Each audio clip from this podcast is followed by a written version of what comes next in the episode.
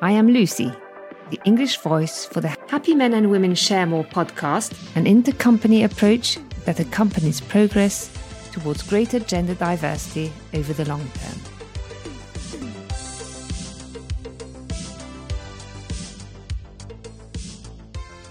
Give me gender diversity and I'll transform the world.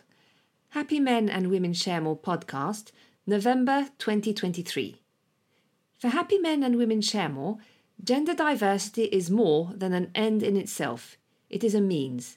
It is a relevant compass for preparing companies to meet the expectations of younger generations and anchor their future performance.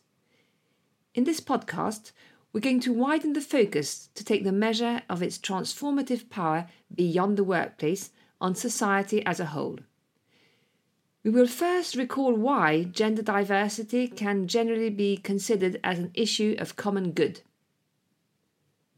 We will then see that gender equality is a systemic change involving all the main spheres of society work, family, politics, and individuals. Finally, we will see that gender equality is a global and cultural transformation that requires everyone to commit to changing their personal, family, professional, and civic mindset. Gender equality and the common good. The subject of gender diversity arrived in the world of work around 20 years ago, most often driven by people who were very convinced, sometimes activists or even fighters, but who did not always take the time to educate others about the merits of the subject. However, putting gender mix back into an overall perspective of good community life can be a way of overcoming resistance or renewing the perspective. I suggest we shed some light on this link between gender diversity and the common good through three global dimensions prosperity, balance, and cohesion. Diversity, prosperity, and economic resilience. Today, gender equality, beyond being a fundamental human right, is increasingly seen as an essential condition for a more peaceful, prosperous, and livable world.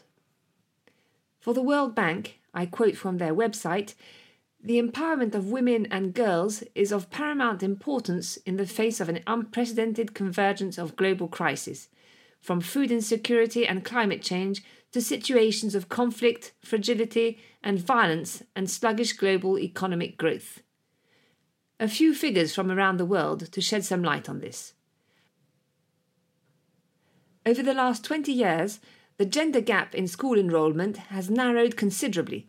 10% of girls and 8% of boys worldwide do not attend primary school, according to UNESCO estimates for 2020, compared with 18% and 12% respectively in 2000.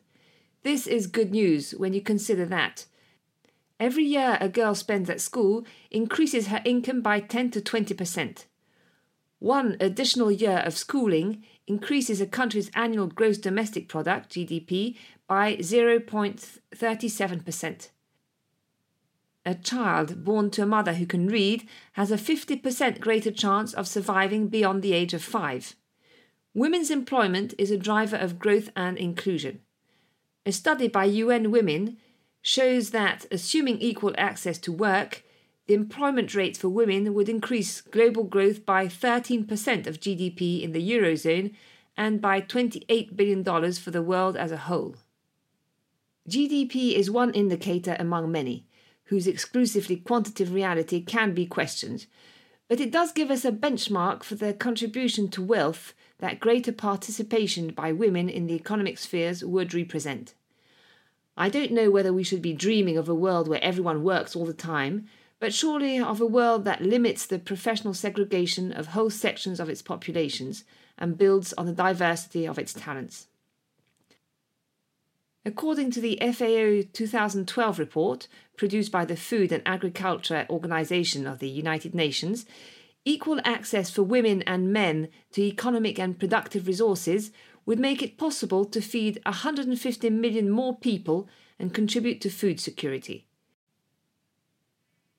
Many experts have shown that the adaptation strategies used by women and men differ significantly. Men concentrate on large scale interventions such as irrigation, while women focus more on concrete community based improvements. For example, in India, women's participation in local public decision making through the introduction of political quotas has resulted in an increase in the provision of public goods and a decrease in corruption. Gender mix and social balance.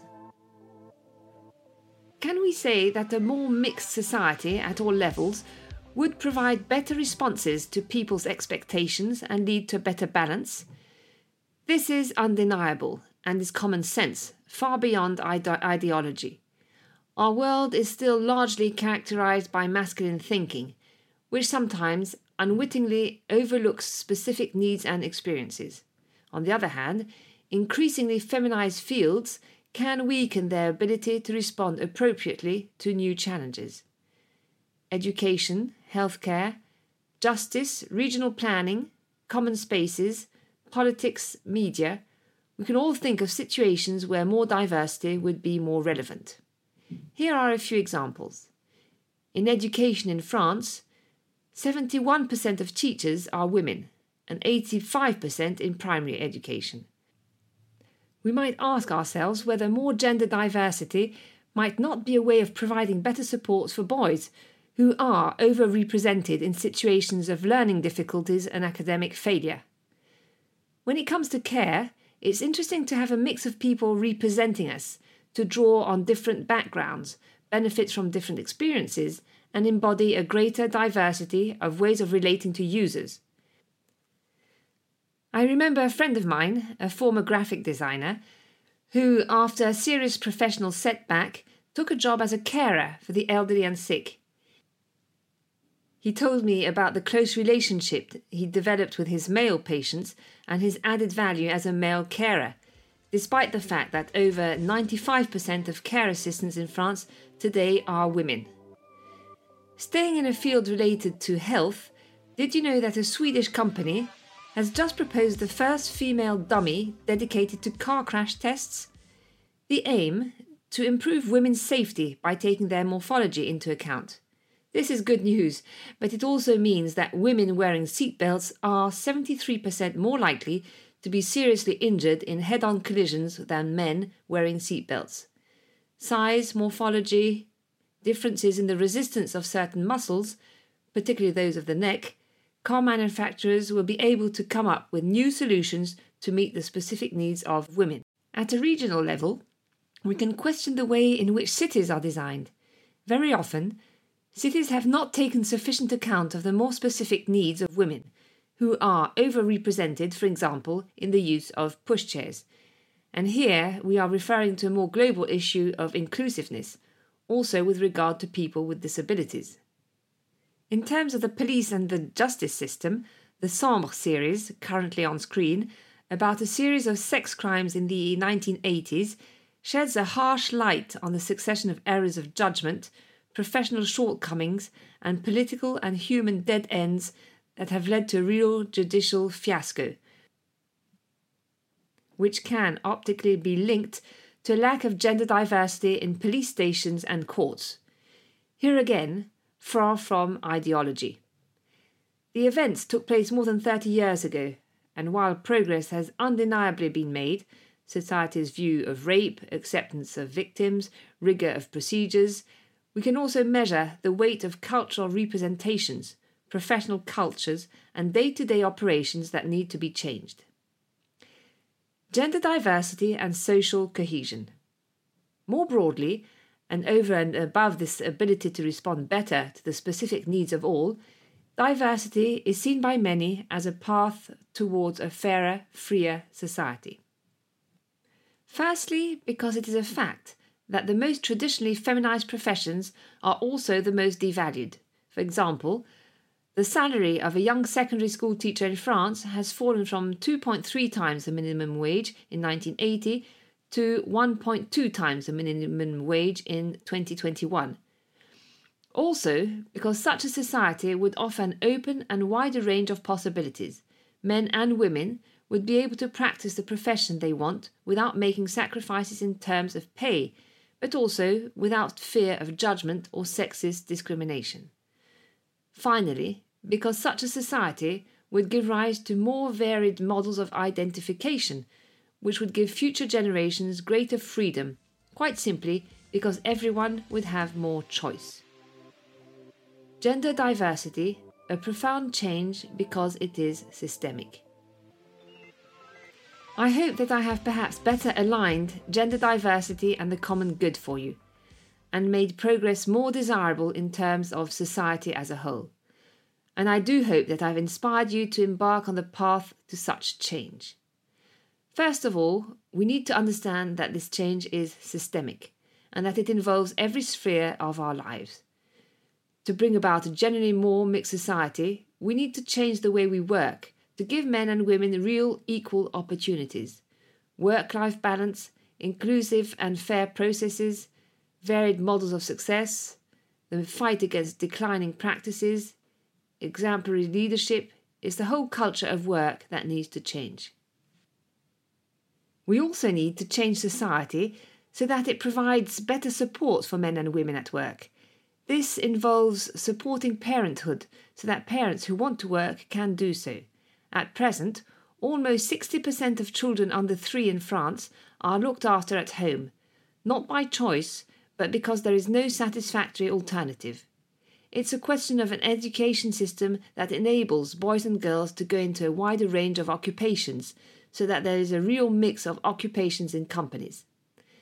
Finally, there is the increasingly important issue of old age, the daily burden of which falls much more heavily on women than on men. We need to change in our couples and families to encourage progress. This is the question of how family tasks are shared out, how children are brought up, and so on.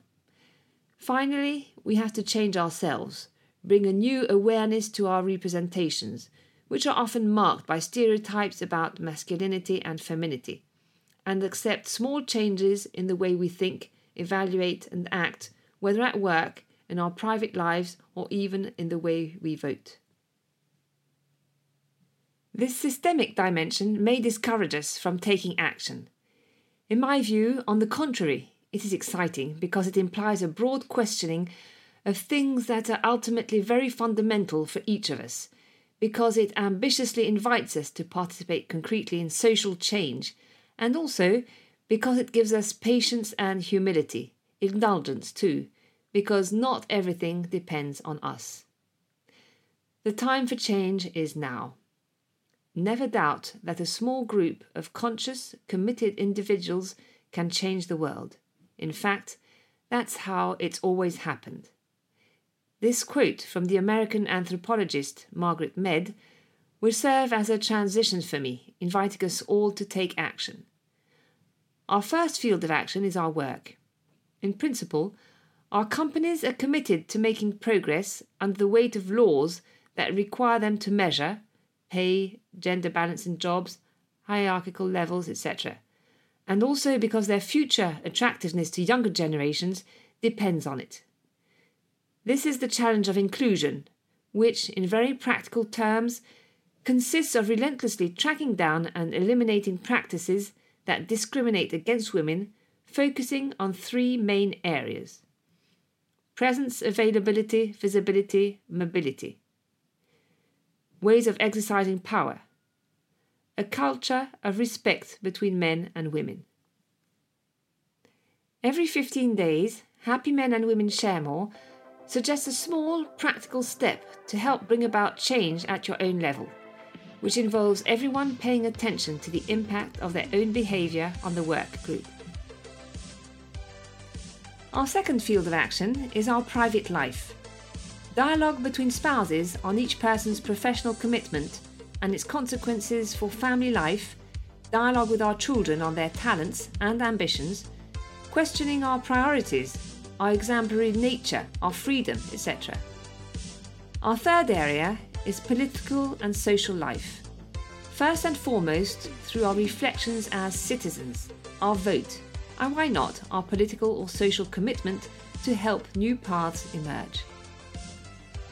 Happy Men and Women Share More supports this gentle revolution by giving people at all levels of the company the desire and the power to take action.